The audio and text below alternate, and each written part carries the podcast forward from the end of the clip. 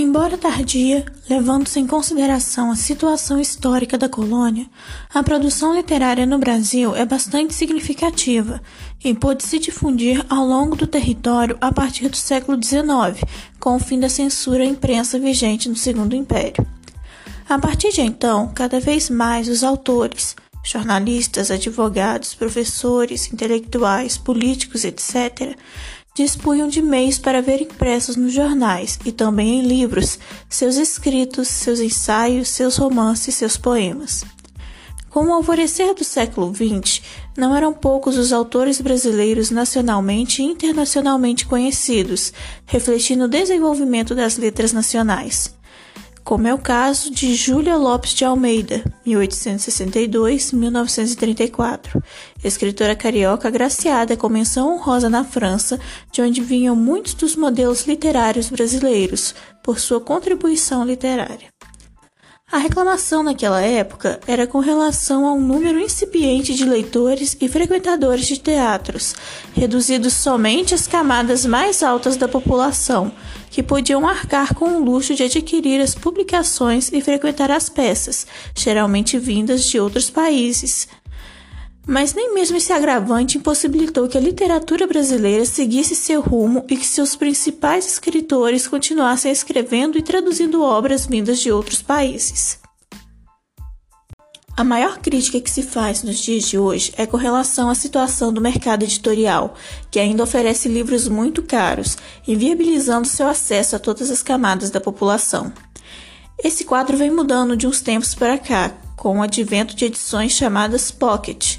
geralmente de clássicos da literatura e de livros que já perderam os direitos autorais, isso é, que se encontram em domínio público com a aquisição de livros pelo governo em programas de incentivo à leitura e modernização de bibliotecas escolares, entre outros. Outro aspecto intimamente ligado à leitura e à escrita está relacionado à educação,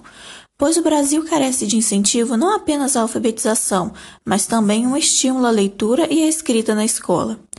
Embora haja diversos programas e grupos empenhados em reverter essa situação, o Brasil ainda está longe de ser um país voltado à literatura, diferentemente dos países desenvolvidos. É geralmente nos grandes centros que vemos a produção, publicação e divulgação dos autores, e mesmo assim permanecendo inacessíveis a muitos grupos sociais.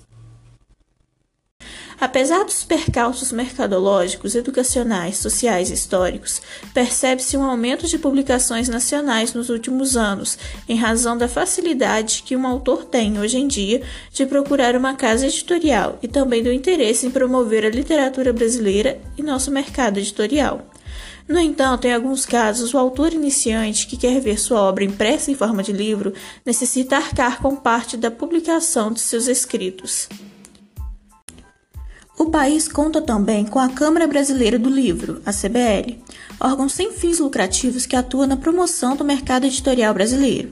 A CBL é responsável desde 1959 pelo Prêmio Jabuti, maior premiação de literatura no território, que premia anualmente desde romances a livros didáticos e projetos gráficos.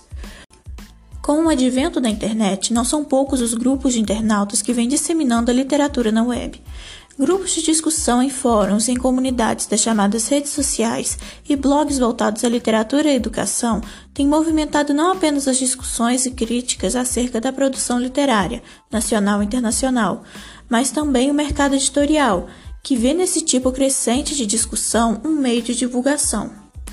Assim, pode-se dizer que há mais uma geração de leitores brasileiros, influenciada pela internet. Dizer que há uma nova geração de leitores pareceria equivocado,